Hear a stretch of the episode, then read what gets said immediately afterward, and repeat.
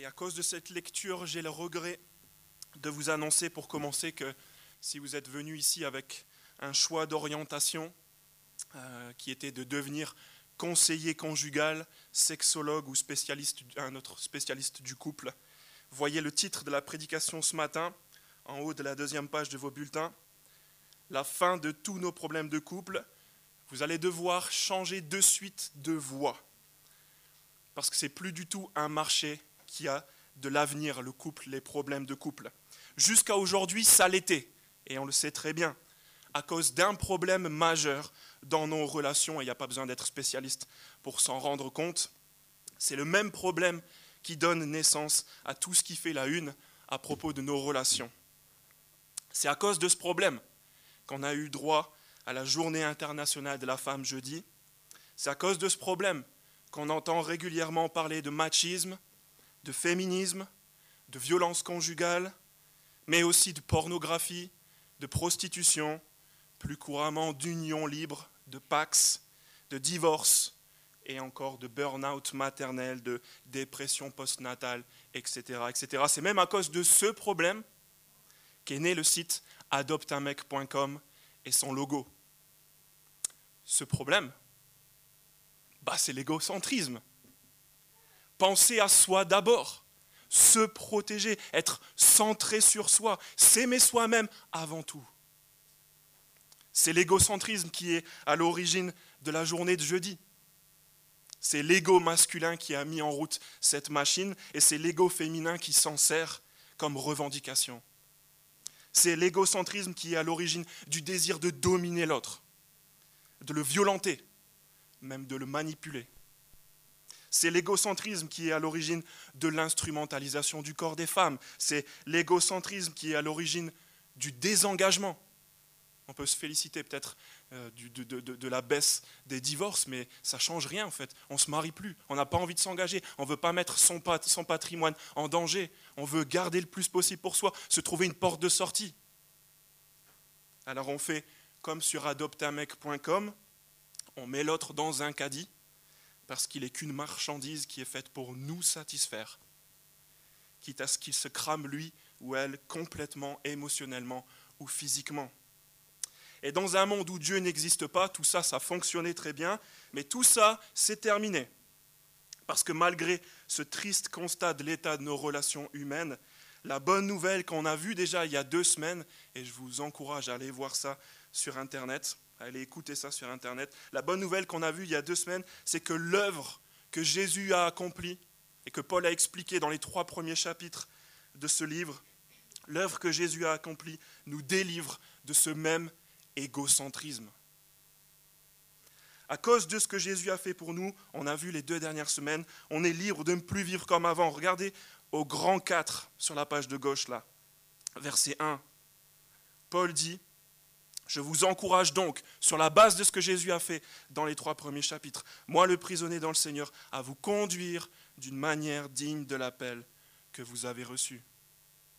Il redit encore la même chose au verset 17, juste en dessous du titre, La vie nouvelle en Christ. Voici donc ce que j'affirme dans le Seigneur, vous ne devez plus vous conduire comme les non-croyants.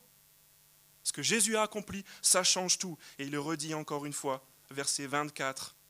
L'homme nouveau que Jésus a créé est créé selon Dieu dans la justice et la sainteté que produit la vérité.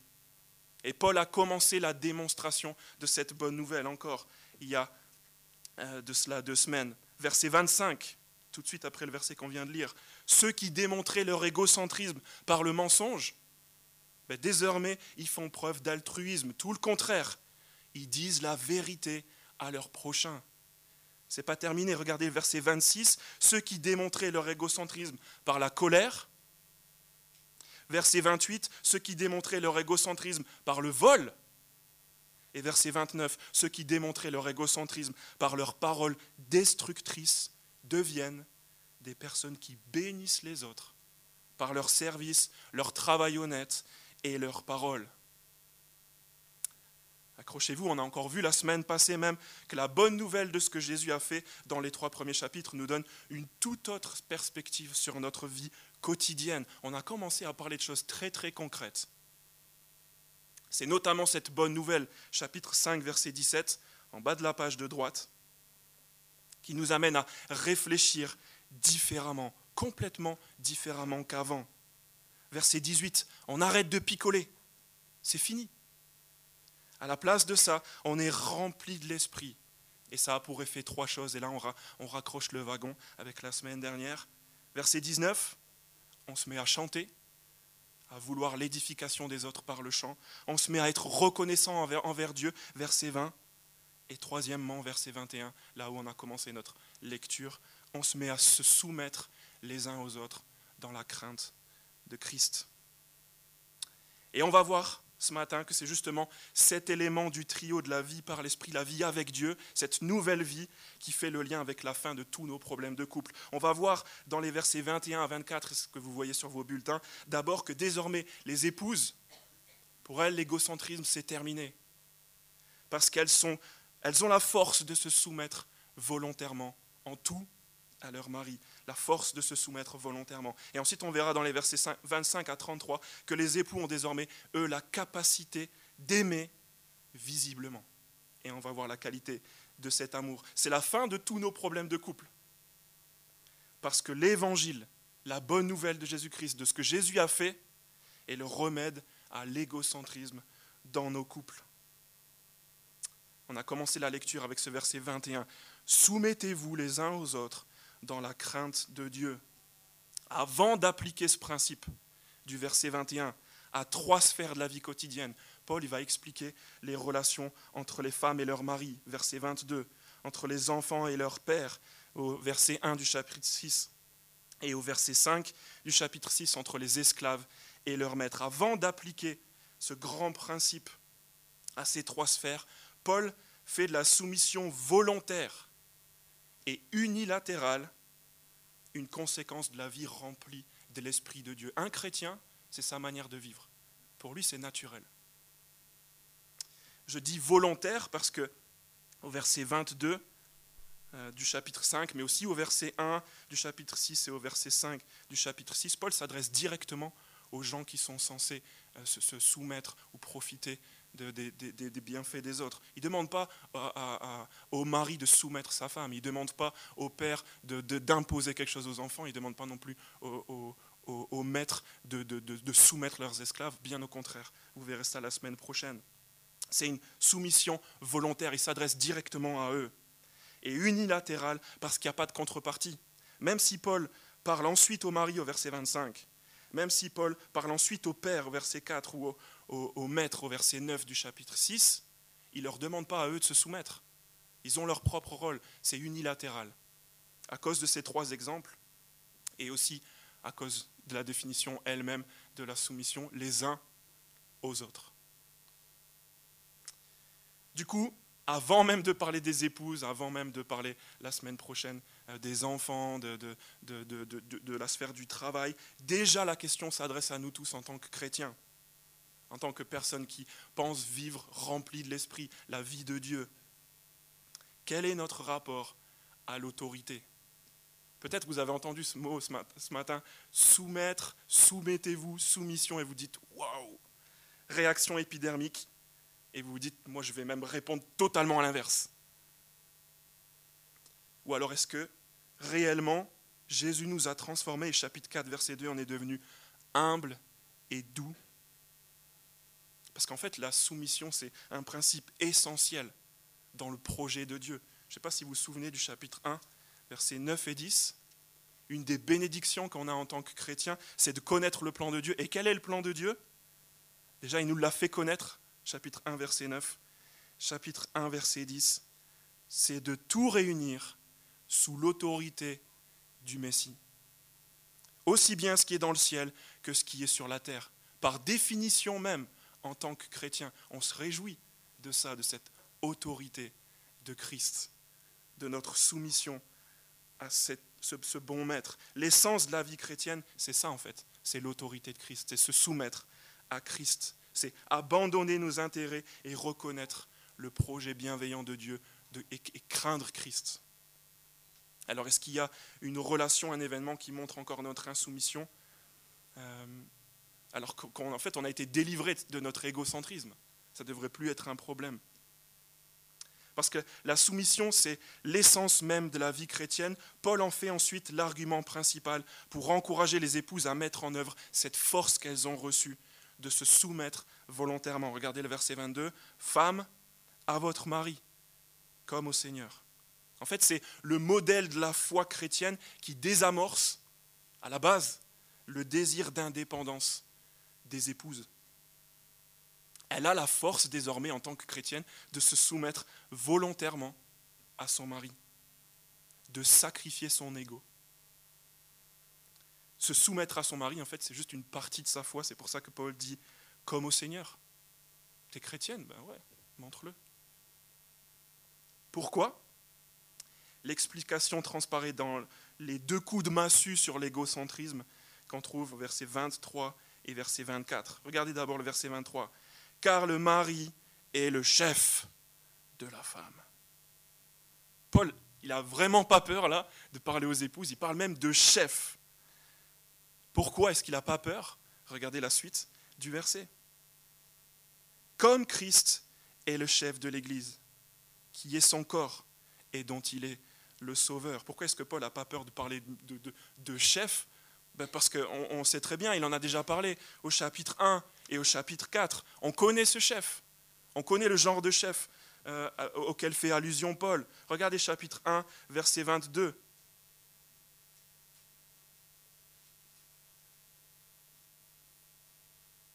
qui nous dit que Dieu a tout mis sous les pieds de Christ et il l'a donné pour chef suprême à l'Église.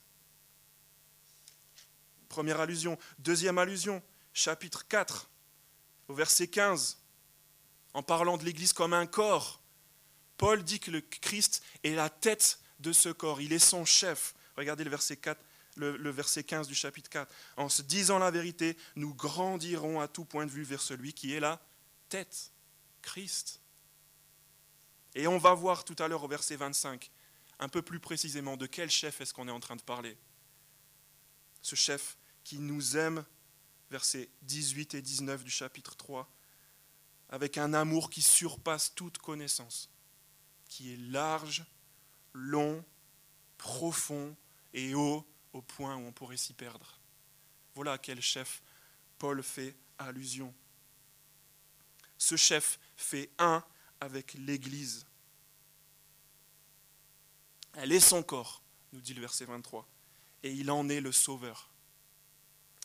Les épouses en tant que chrétiennes, par définition même, tout comme tous les autres chrétiens, en fait, même leurs maris sont déjà soumises à ce chef.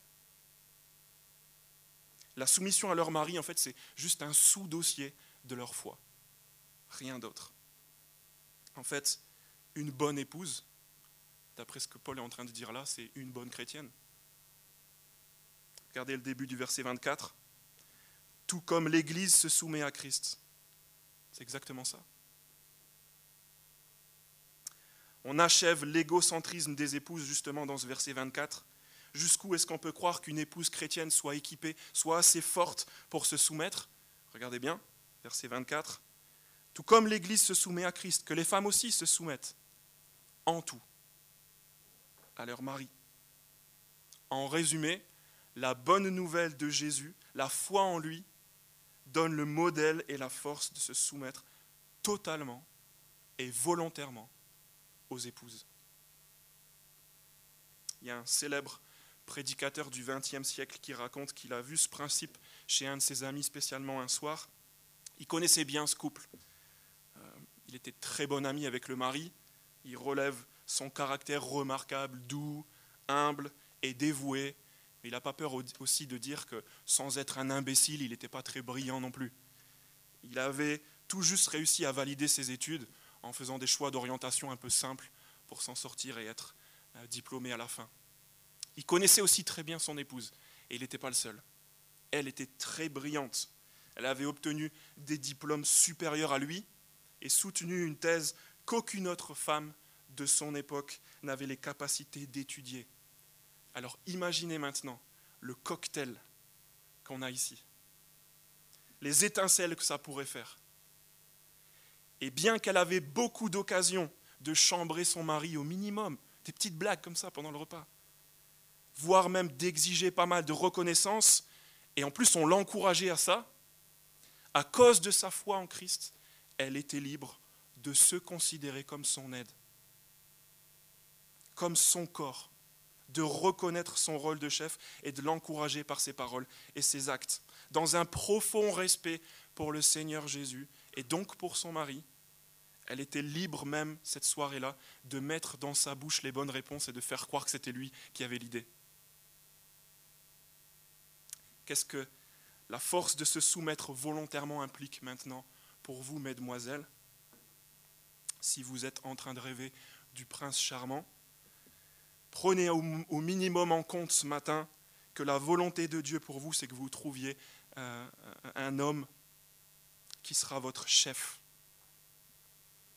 Alors vous pouvez déjà éliminer euh, les mauvais candidats, même s'il est beau, même s'il est riche, même s'il est musclé, laissez tomber euh, ceux qui ne sont même pas soumis à Christ, ceux qui ne sont même pas chrétiens en fait.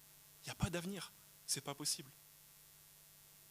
Même s'il il a le potentiel pour changer, Dieu est grand, il peut convertir qui il veut. Si ce n'est pas encore le cas, laissez tomber. Ayez vraiment confiance en Dieu. Laissez tomber. Parce qu'il vaut mieux souffrir du célibat que de souffrir d'un mariage égocentrique. Et qu'on soit bien clair, mesdemoiselles, vous n'êtes pas considérées par la soumission, euh, euh, concernées par, la soumission euh, dont on est en train de parler. Vous n'avez pas à assouvir les désirs des hommes en général.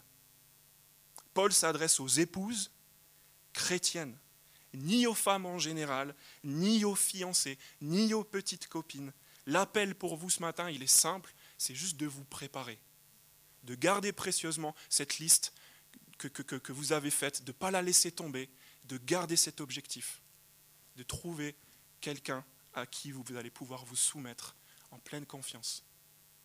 Vous avez le choix, profitez-en. Pour les sœurs maintenant qui connaissent le Seigneur, peut-être depuis peu, qui craignent Christ depuis peu et qui découvrent ce matin euh, ce sous-tiroir de leur foi, laissez-vous questionner. Si vous craignez réellement Christ, soumettez-vous volontairement à votre mari si vous êtes euh, marié, par égard pour Christ. Et si vous galérez, demandez à Jésus de vous expliquer ça encore mieux, demandez peut-être même à d'autres chrétiennes qui sont des modèles pour vous, pour mieux comprendre et, écouter aussi bien la suite à partir du verset 25. Peut-être que ça va éclairer votre lanterne. Pour nos sœurs mariées qui connaissent déjà ce principe, ce matin, c'est le moment de faire le bilan. Comment est-ce que vous réagissez à ce rapport entre votre foi, autrement dit votre soumission à Christ, et votre soumission à votre mari? Et à l'inverse, comment votre désir d'indépendance peut refaire surface. C'est quoi les, habitudes, les mécanismes, les choses que vous regretteriez à ce sujet? Est-ce qu'il vous arrive de mépriser votre époux? Carrément en acte? Ou alors en parole? Même en pensée? Comment est-ce que vous pouvez mieux reconnaître et encourager son rôle? Comment est-ce que vous allez réagir en présence de vos amis qui, trouvent ça ridicule que vous vous soyez rabaissé jusqu'à prendre son nom de famille, alors qu'aujourd'hui vous avez la possibilité de garder le vôtre, même de lui imposer à lui de prendre le vôtre Est-ce que vous allez croire que c'est un signe de faiblesse de votre part ou est-ce que personne ne va vous tromper et vous savez très bien que ce n'est pas une démonstration de faiblesse, c'est une démonstration de la puissance de Dieu qui agit en vous. Une démonstration de la réconciliation magnifique que Jésus opère, même entre les hommes et les femmes. On va passer au verset 25. Les maris, c'est bon, vous pouvez retirer les doigts des oreilles on n'a pas terminé, le plus gros arrive. Autant la foi en Christ porte un coup fatal au désir d'indépendance des épouses, c'est ce qu'on vient de voir, autant elle met à mort l'autoritarisme et l'égocentrisme des maris. Regardez à quoi ils sont appelés, verset 25. Marie, aimez votre femme. Vous n'avez pas compris, verset 28. C'est ainsi que les maris doivent aimer leur femme. Et au cas où ça ne serait pas clair, verset 33, du reste, que chacun de vous aime sa femme comme lui-même. À la transition là entre les deux, on se retrouve euh, presque dans la situation de deux personnes qui veulent entrer dans la même pièce, mais qui s'aiment, qui se respectent, qui sont tellement polis l'un envers l'autre, qui sont bloqués en fait. Comprenez? Le mari qui dit à sa femme, après toi chérie. Et la femme qui regarde son mari qui dit, non, je te respecte trop, après toi. Et le mari qui dit à sa femme, tu rigoles j'espère, vas-y. Et la femme qui dit à son mari, non, non, non, non, non, toi, toi, toi, vas-y. Et le mari qui lui répond, je n'en ferai rien après toi. Je m'arrête là, mais vous avez compris.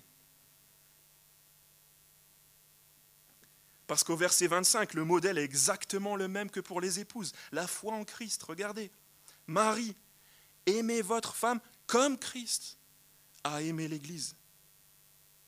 Et Paul va user spécialement de deux images, de deux vérités de l'Évangile pour montrer ce que les maris deviennent.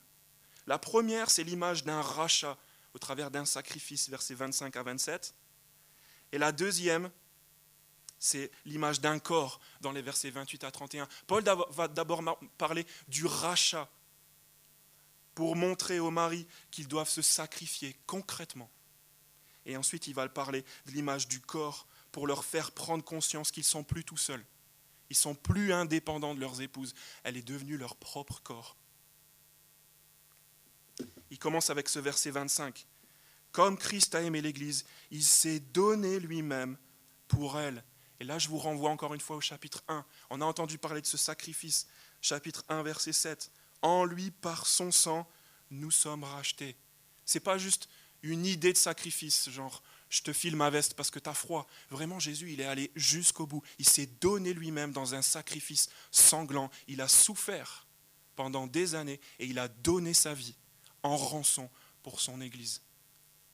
La barre est haute, on n'en est qu'au début. Pourquoi est-ce qu'il a Il s'est sacrifié, verset 26, afin de la conduire à la sainteté, autrement dit, de la sanctifier? C'est un mot qui n'est pas commun, alors qui a été euh, rendu différemment ici dans, notre version, qui laisse penser surtout à cause de la suite à une espèce de purification, mais c'est plutôt l'idée qu'il l'a rachetée pour qu'elle lui appartienne. Euh, euh, sanctifier, c'est mettre à part. Elle est sortie du lot. Elle est radicalement différente. Jésus est entré dans une relation exclusive avec elle, avec les saints, les chrétiens qui la composent et qui lui appartiennent maintenant parce qu'il a payé pour ça. Il a donné sa vie pour ça. Donc elle lui appartient. Et c'est en la purifiant par la parole, autrement dit, en la lavant, si vous voulez une image, avec de l'eau. Jésus a pris une épouse tachée, ridée, et il l'a choisie pour qu'elle soit la sienne, qu'elle soit unique.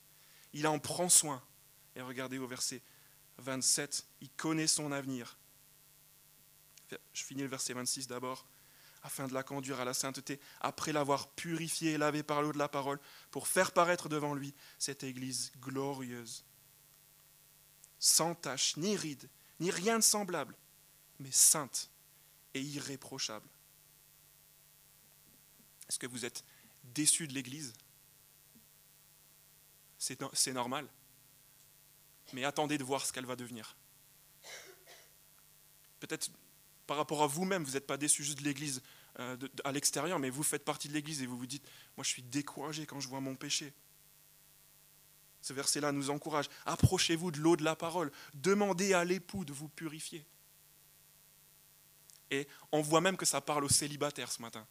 Peu importe si, vous rêvez ou pas d'être en couple, regardez ce que Jésus a fait. En fait, vous possédez déjà ce que tous les époux de la terre cherchent. Quelqu'un qui vous connaît, qui vous aime malgré vos tâches et vos rides, même si vous n'en avez pas encore, qui s'est donné pour vous et qui vous lâchera jamais. À partir de maintenant, pour les époux dont Paul parle, c'est fini de se contenter des petits SMS ou des douces paroles. Ça, c'est super facile. Ils savent maintenant qu'aimer, ça n'a rien à voir avec ce que tu dis, ça a à voir avec ce que tu fais. Regardez comment s'introduit la deuxième image au verset 28. En effet, jamais personne n'a détesté son propre corps.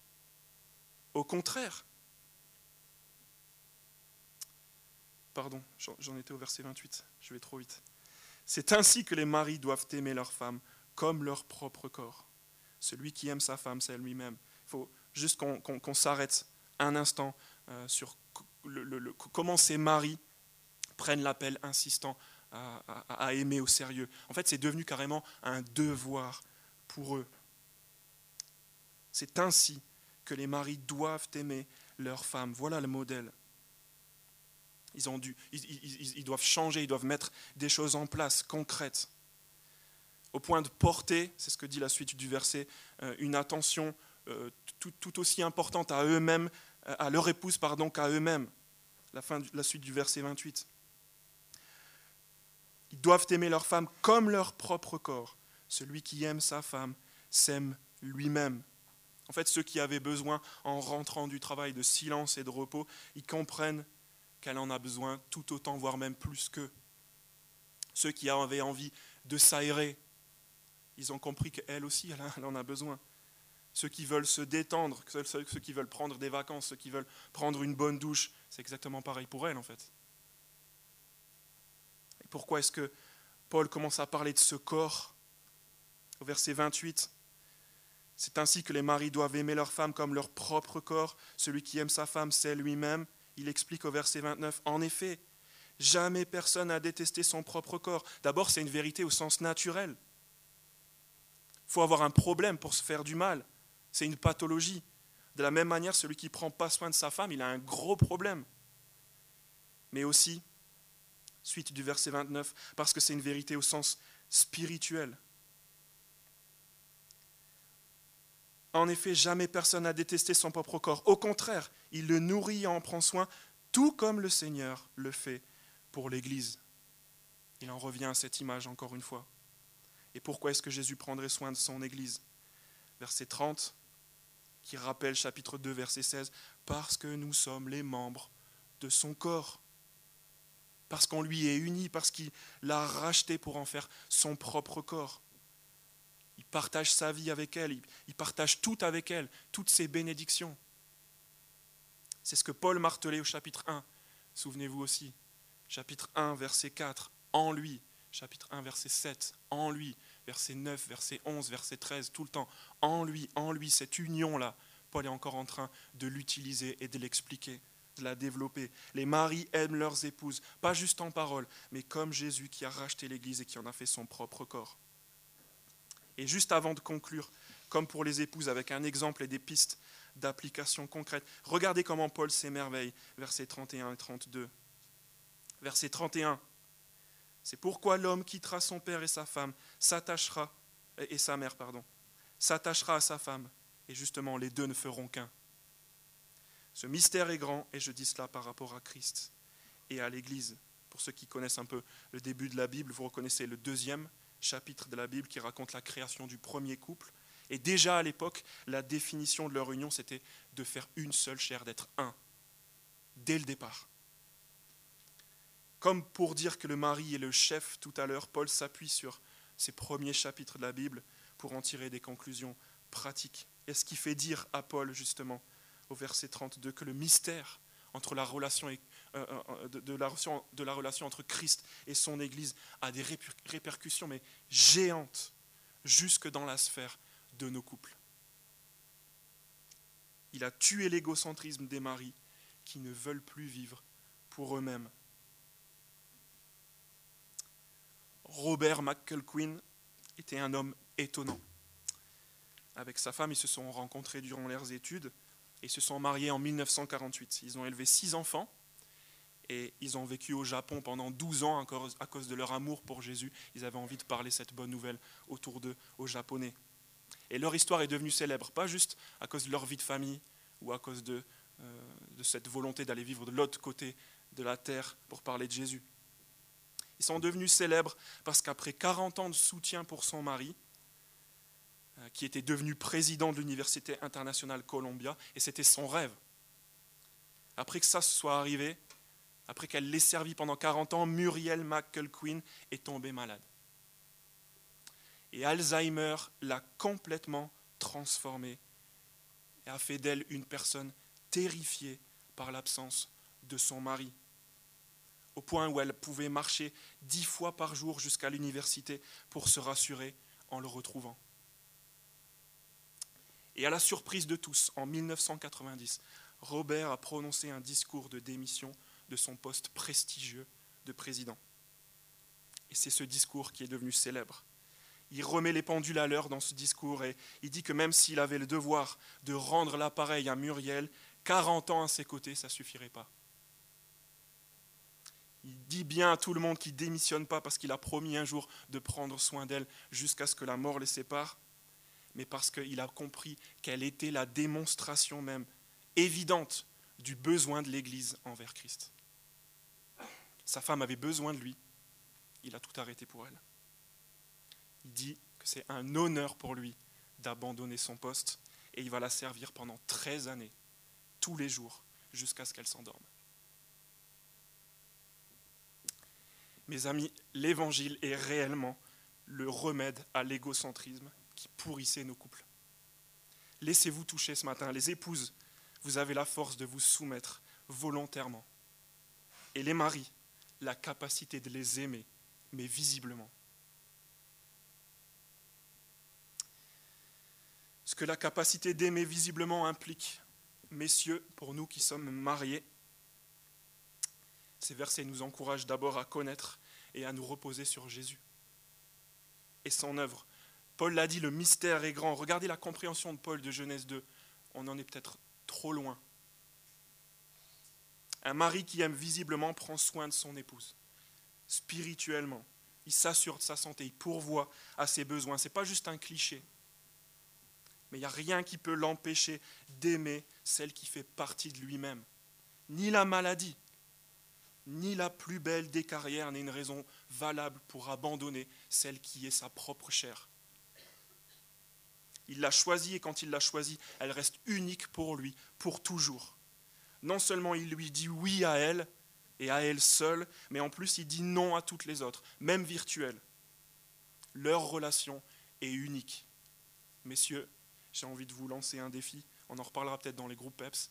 Il y a un rassemblement des femmes de la parole qui aura lieu dans dans le sud, en même temps à peu près que Évangile 21. Envoyons nos femmes là-bas. Si vous ne pouvez pas faire ça, assurez-vous pour votre famille, pour votre femme, que vous êtes inscrit au week-end d'église. On va creuser ce sujet. On a besoin de connaître la volonté de Dieu et de rendre gloire à Dieu de cette manière. Les célibataires. Maintenant, vous savez comment vous préparer. Vous savez ce que les femmes de cette église attendent de vous. Vous ne cherchez pas une mère de substitution, vous ne cherchez pas une machine à laver, vous ne cherchez pas non plus un cookéo qui va vous faire à manger. Ce n'est pas non plus un objet de jouissance pour votre intérêt personnel que vous êtes en train de chercher, quelqu'un que vous allez pouvoir exhiber et dire regardez celle qui m'appartient.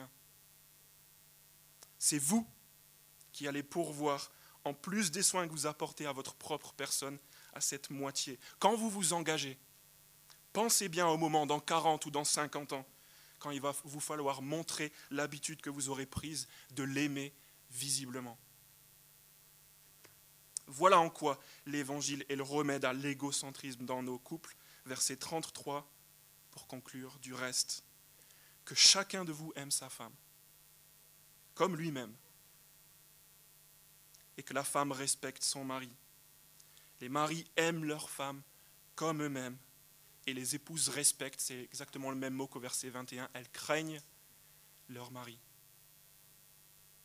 Voilà en quoi l'évangile est le remède à l'égocentrisme dans nos couples. Demandons l'aide de Dieu maintenant.